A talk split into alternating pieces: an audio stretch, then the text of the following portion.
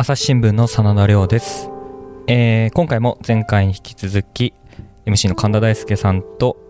音声チーム M 海さやかさんをお呼びしておりますお二人ともよろしくお願いしますお願よいしろしくおます。願いします。前回あの M 海さんのお話掘り下げてこうっていうところでまだ記者1年目までしか行かずに 20分が過ぎたっていうましたけども。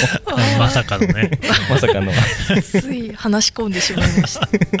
はい。前回その神戸1年目振り出しとして、まあ、いろんな事件関わったりしたお話もありましたけども、そそうでした。の後はどちらにあ行かれたんですか、えーその後は、えー富山に、はい。富山。はい、行きまして富山の後に名古屋に行き名古屋。で名古屋の後に今東京本社に来ているという形になっています。んなるほど。なんか富山に移動ってなった時はそれこそさっきの話あの前回で言ったんですけれどもこう神戸杯の入社研修終わって1週間後に富山に出張していたのでなんか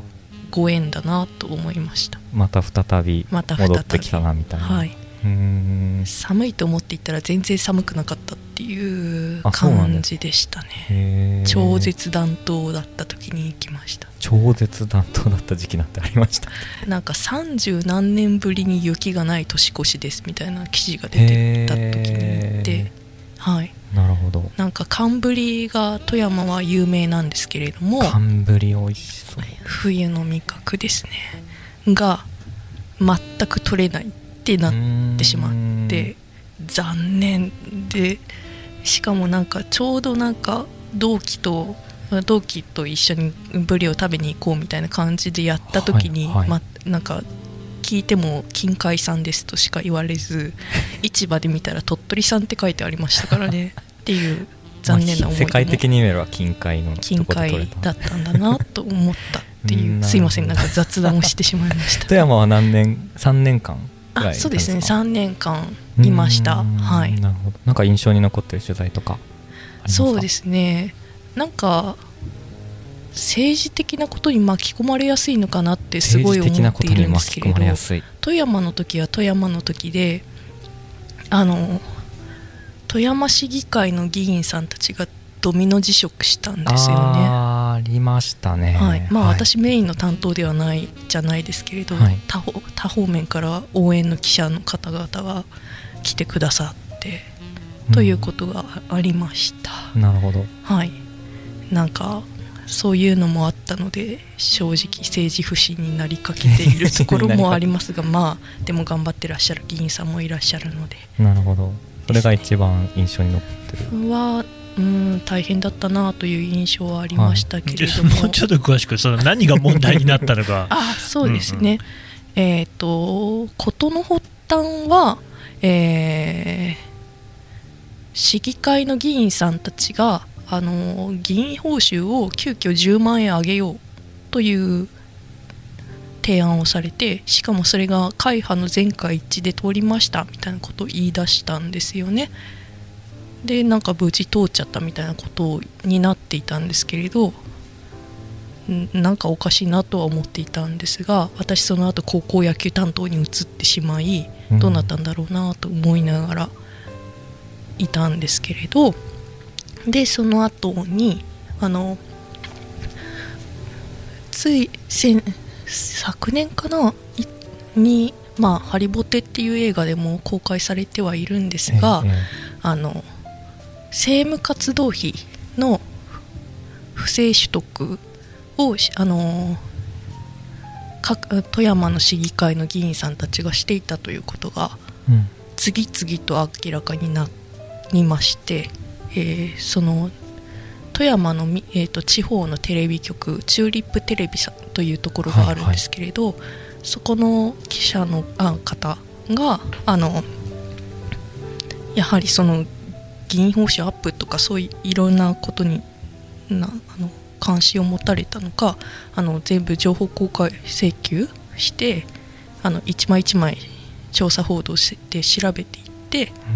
で最終的にその不正取得が分か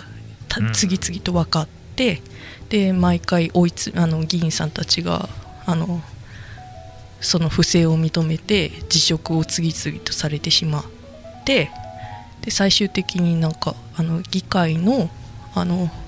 定員が足りなくなって補欠選挙まで起きたみたいな時がありました、そもそもそのローカルテレビのはい。特ダネというかそうですね。が発端ってことですそうですね。最終的には。はい。その政務活動費っていうのは議員さんがね、まあ、あの政治に関わる活動で使っていいですよっていうことでもらっているお金で、はい。まあ、当然公金、税金なわけですよね。でこれをなんか別の全然違うことに使ってたみたいな話でしたっけ？そうですね、うん。はい。なんか自分の楽しいことのために使ったりしてるはい。うん。それを飲んじゃったとか。はい。でなんかその何が驚いたってみんなやってるっていうみんなじゃないんですけど、すごいたくさんの人がやってたんですよね。十何人やってたんですよね。うんでその向井さんの話のその10万円ね、えー給料上げたみたいな話もど前段の話ありましたけど、はい。要するに結構その議会の中で議員さんがもうお手盛りでうん。好きな好き放題にやってたよっていうのがあったっていう、のかなとは思うんですけれどまあ議員さんたちの言い分としてはまあなり手がいないと議員になる人がいないっていうことを言っておられてだからそのモチベーションのためにも報酬アップは必要だみたい10万な円あげれば立候補する人が増えるだろうと。はい。っていうような話でしたけれどあ結局は別にそんなね報酬上がんなくてもその後の市議選とかには大量に候補者が出たっていうのはあったですね。まあ私はそのその取材メインで携わったわけではないですけれどさすがにちょっとずっと続いたので印象的ではありあました、ね、れちなみにそういうその政治とか地方行政選挙みたいなことの取材はやりました？ははい市長選とかはやったりとかはしてましたね。えっ、と県政のササブ担当とうんあと教育の担当とあとやあの富山はちょっとあの記者の数が少ないので、えー県の西側の自治体全部担当みたいな感じだった時もありましたまあ実際そのさっきのやつは完全にその議員のね言い訳だろうとしか思わないですけど、うん本当にあの地方のあの小さい町とかに行くと確かに議員のなり手がいないところ自治体っていうのはありますね。そうですね。それはやっぱりちょっと気にかかるところですよね。それこそ富山もやっぱり過疎が進んでいる自治体もありますので、なんかうん大丈夫かなって思うこともありますしそれこそ、うん、私が富山にいた最終年度の時に高校があのその県西部の方で減らされる県西部とかいくつか4校だったかな？減らされるってことになってすごい地域の方が猛反対していたんですけれど統合されちゃったりとかもしていますからね。それこそまあその高校に通うために、えーその地元のローカル線があってでそれをあのー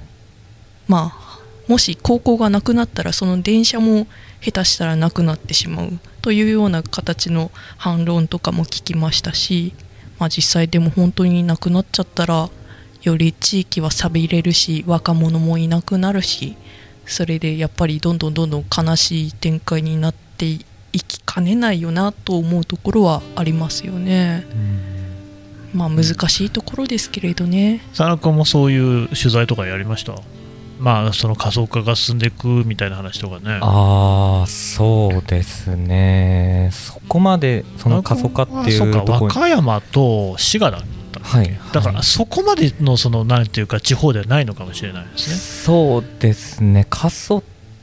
まああるんだろうけど割と都市圏に近いとは比べるとやっぱりり京都とかが近いと滋賀は住みやすいってことで結構あむしろ増えてる地域とかもあったりするのへでそこまで過疎の取材ってあんまりなかった。僕はやっぱり富山県の隣の石川県はい。がはい。2つ目の認知だったんで、はい。まあ、似たようなというか、あのーやっぱりこうどんどんどんどんこう人がいなくなるわけですよね、うん。それで産業もなくなってうん農業もやっぱりお年をね召してくるとなかなか難しいっていうのがあると、うん。でだから、まあ、あの原子力発電所を誘致したりとか、うん。でも原発も来ないんですよ。うん。でそうすると今度はもうあの産業廃棄物の最終処理場みたいな処分場かを誘致したりとか、っていうような、まあ、今もね北海道でその核のゴミをどうするかなんて話もありますけど、番組でも。ほんとその限界集落とかって言われるようなところなんかもあってだからそういうところってまあえー、と M 会さんは埼玉でしたね、はい。で佐野君はどごめんどこだっ北け海道あそうか函館だよね、はい。でもね。だから、まあ、割と都市に生まれて育ってきてるじゃないですか。そうですね。そこまでの地方 そういうその産業廃棄物の処理場をね受け入れざるを得ないみたいなぐらいまで追い詰められる自治体があるとかっていうのは、まあ、あんまり気づかないじゃないですか、うん。僕も名古屋だから知らなかったけど、でもこう地方の衰退とかっていうのは想像以上にひどいもの結構ありますよね。まあありますよね。まあ富山じゃなくもう完全にこれ個人的な話で自分の母の実家が福岡の方なんですけれど、うん。えー10年前15年前ぐらあ10年前かぐらいにあのバスが廃線になりましてなかなかどうやってその実家に今行くんだろうってなると、やっぱりタクシーかその新あの家族の車に乗るかぐらいしかないよなぁとも思思いまして。うーん。いや今ね、なんでこんな話聞いてるかっていうと、そのお二人にね、大体その若手の記者って、そうやって地方に行く場合が多いじゃないですか、うんははいそのでも地方にはそれぞれ地地元紙ありますよね、うん。はい。あの県紙って呼ばれるものがあって、ね。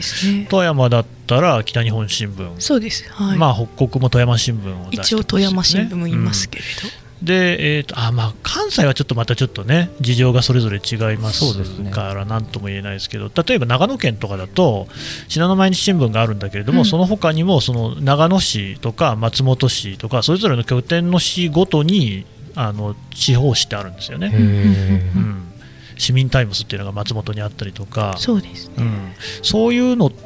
があるんだから別に全国紙である朝日新聞が一体じゃあなんで地方にいるのかっていうようなねところあると思うんですけどどうですか？自分で地方に勤務をしている中でいややっぱりこうね全国紙が地方にいるからこそできることがあるんだみたいなことって何かありました？私地方の取材とか地方に赴任してた時の方がめちゃくちゃ好きだったんですけれど。はい圧倒的に楽しかったですね、どの辺はうん、まあ富山の場合人が少ないから何でも担当ができるっていうのはあったですけれど、まあ、全国紙が地方にいるからこその意味っていうとやっぱりあれですよね。地域連携というか他の地域の支局だとかとの、えー全国連携で取材を進めるとか、県ごとのなんだろう統計を比べてみるとかそういった取材だったりそのアウトプットはしやすいところはありますよね。確かにね、うん。他の県とこうんう比べるとかっていうこともできるし、あそこの県ではこういう取り組みやってるけれども、うちの県はどうだみたいなことは確かに書きやすいところはあるかもしれないですね。そうですね、うん。それこそこのポッドキャストのシリーズでも放送したあ配信した、えー、と公用車の問題。あれなんかは完全にそうですよね。高いはいはい。セン,、チュリーが。兵庫県でね、はい。乗ってたっていう話で、はい、しかも県ごとによってその買った値段が違ったっう。同じ車種でも値段がバラバラっていうね、はい。ありましたね。で本当にそう安い安いというかね値段の低い車を使ってるところもあれば、はい。高いのを使ってるところもあるっていうね、うんうんうんうん。ああいう比較は確かに全国紙ならではだし、それがどこから来てるかっていうと全部地方総局からね情報を一つ一つこうね、えー上がってこう集めてそれをやってるっていうところもありますからね。そうですね。うん。佐野君どうですか？えー、と僕自身の経験で全国紙で働いててやっぱり利点だなって思ったのは和歌山にいた時にうん。あの玉駅町ってあ。ご存知ですか？はいはいはいはい。あかわいい岸側ですよねうんうん。うんのあの駅にいる玉駅長がはい。初代玉めちゃめちゃ人気だったんですけど、猫ちゃんだ。ええはい。ええ。僕が赴任してる時に亡くなったんー。てその亡くなったっていう広報文がペラってあ。ファックスで届いた時にデスクと話し合ってこれ速報を出した方がいいんじゃないですかって言って。もちろんそれは和歌山の地元紙である和歌山新報とか紀伊民報さんとかそのローカルの新聞紙も届いてたんですけど、うちが一番最初に速報で出したらやっぱり全国にファンがいて一気にあのサイトにその多摩駅長の訃報にすごいアクセスがあったっていうふうに聞いてやっぱりその地方の出来事をすぐやっぱり全国的に今朝日新聞だったら朝日新聞デジタルってちゃんとすぐ全国的にあうのん全国というか世界的にもあの発信できる場所があるのでそのスピードみたいなのは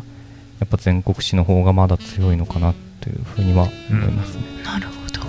ただやっぱりあれだよね。地元紙さんっていうのは完全に地元に根張ってるから取材力とか全くかなわないところあるよね。そうですねあそこのはい角曲がった何々さんに聞けばいいよとか言われて いやそこまで知らないですけどみたいな。やっぱり。うんそこまで地域に馴染めたらすごいよっしゃって思うんですけれどね、うん。それこそ私町の話の取材がすごく好きで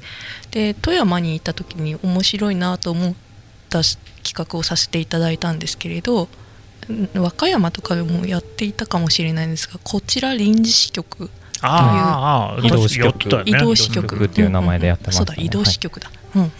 でえっ、と普段あの支局がないような地域。あでも私が担当したのはあった地域でしたけどまあそれを置いといて。うん。で、えー、とそこのあの地域を担当する販売店さんと一緒にこの地域を取り上げますと事前に告知をしてかあのチラシを配ってで取材に行きますねっていうのを伝えた上で取材に行ってでなじなじませていただいてでその地域の歴史やあの町の特徴だったりこんな人がいますだったり建物のことだったりいろいろ掘り下げて物語を書いていくという企画連載をさせていただいたことがありました。すごくはい反響反響というかまあそのブスやっぱり新聞購読にもつながったみたいでなんか。じ町の地元の人が読んでくださった。はい、でなんか販売店の店長さんからよなんか購読新規購読が来ましたとかも言われてあよかったって思思いつつ ちょっとほっとしたっていう時もありましたけどね。まあでもやっぱりこう圧倒的なこのねその取材力や歴史の前ではなかなかこう全国紙ってね人数も少ないしね厳しいですよね。そうですね、うん。本当に。うん。やっぱりあれでしょ、佐野君なんかも辛い目にあったこともあるでしょ。ローカル紙にやられるってこと。うん。うん結構ありましたね。でもあなんだろうな。和歌山の場合は、うん。紀伊民報さんと提携してるのであそうなんだ。そうなんです。最近の流れで今も多分そうだと思うんですけど、うん。意外と結構ローカルの深い記事があの転送というか共有されたりするので、それはありがたかったですね。結構勉強になる。勉強になりますね。あ、うん。こういうネタまで 仕入れてくるんだみたいなのとか、うん。まあ、結構山奥とかもい取材行ってる記者さんもいたので、熊野とかそういう？そうですそうです。紀伊山地の方までカバーしてる。あんまりその山奥とかいやーあとね地元紙で思っ地方紙。まあこれし紙面によって違うと思うけど新聞によって違うと思うけどやっぱお悔やみの充実ぶりね。ああー。そうですよね。やっぱ基本的にみんなすごくお悔やみお悔やみ欄っていうのはねあのはい。亡くなった方のあのいつ亡くなられましたっていうのが載ってるっていうページなんですけどええええ。朝日新聞でもね地方面だと結構載ってるところ多いですけどはい。これがねなんか僕はねああそうかって思ったところありましたね。つまりやっぱりその人間の生きる死ぬっていうところがやっぱり一番のこうニュースの原点だなっていうのにねうん改めて気づかされた感じ。はい。うん、それってこう、まあ、都会に住んでるとそれこそね隣の部屋が生きてるか死んでるかもまあ分かんないようなところあるけれども、まあ、ちょっとそこは不自然だなと、うん。うん。ん本来はそういうことじゃないんですよね。我々社会をこう、ね、営んでるっていうのはそういうところで生きたり死んだりするっていうことこそが一番大事な話そうですね。なんだけど 意外とそういう話が朝日新聞とか載ってないんですよね。そうですね。問題提起型の記事の方が多いですよね、まあそれも大事なんですけどね。大事なんですけどね、はい。それは思いますね、うん。あ確かにそう言われてみればまたあのこちらの新聞の富山版は北日本新聞さんからお悔やみの提供を受けていましたあね。そうなんですね、はい、いやだよくこう、ね、新人が最初に書く記事に交通死亡事故の記事っていうのがあるんですよね。でまああのしまあ、交通事故があってどういう状況でどの交差点で、えーどんな状況の横断歩道がどこにあって、えー車が右から来た左から来たとかねそういうのをこう書いてっていうのがあるんですけれどもやっぱり基本的にはものすごく短く書かなきゃいけないわけですよ、あれって。あの紙面に載せるときには情報をすごくこうねそぎ落としてファクトの中でも一番重要なものだけは 5W1H みたいなのを載せると。でも一回思考実験したことがあって極限まであの記事を、交通死亡事故の記事を削ったらどうなるかなって考えたんですよ。考えるとでもやっぱりその車が例えば対向車線からはみ出してきて正面衝突したとかいうのは実はどっちでもよくって別に車のどうぶつかったかっていう状況を人に教えたいんじゃなくてその事故で誰が亡くなったかっていうのを多分伝えるっていうのが一番大事なところなんだろうなっていう、そこは絶対落とせないっていう、うん、なんかねそういうところがね地方にいるとねやっぱり都会ほどこう人の数が多くないっていうところもあってより鮮明に見えるななんていうことはね思ってましたね。あ今ふと思い出しました。はいはいあの富山にあの行った初年度の時にあの介護施設の車ワゴン車がちょっとあの事故であのコースアウトしてしまってでそれで乗っていた利用者の方複数人の方が亡くなられたんですよね。まあその普通には病院に運ばれた時はあ大丈夫大丈夫って言っていたんだけれども、あのやっぱり出ふ、えっと内出血がひどかったのか病院さ病院で亡くなってしまったと。でその時にあのそのその方がどんな方だったのかどういういえあの人生を送っておられたのかとか、まあ、聞聞いてこいみたいになりでその方のご自宅そのおじさんの、うん方の家に行ったらあぜひ上がってください。今あのいるんでと。あのもう亡くなったご遺体があの和室にあありましあのうん寝か寝かされておりましてであのあのご冥福をお祈りをいたしますとお祈りしたことがありましたね。お線香をあげさせてもらったと、でそしてお話も伺わせていただいたとでそれが気になってそのなんでそういう事故になってしまったんだろうということの連載をしたこともありました、うん。はい、ふと思い出しました、いやでもそういうことなんですよね。多分東京で勤務しているとそういう記事を書く機会ってほぼない、うん。うん、そうですねだからニュースとして何が大事なのかっていうのをこうつくづく考えさせられるっていうね面があるのかもしれないですね。その通りですね。うん。そして向井さんの話が全然終わらない。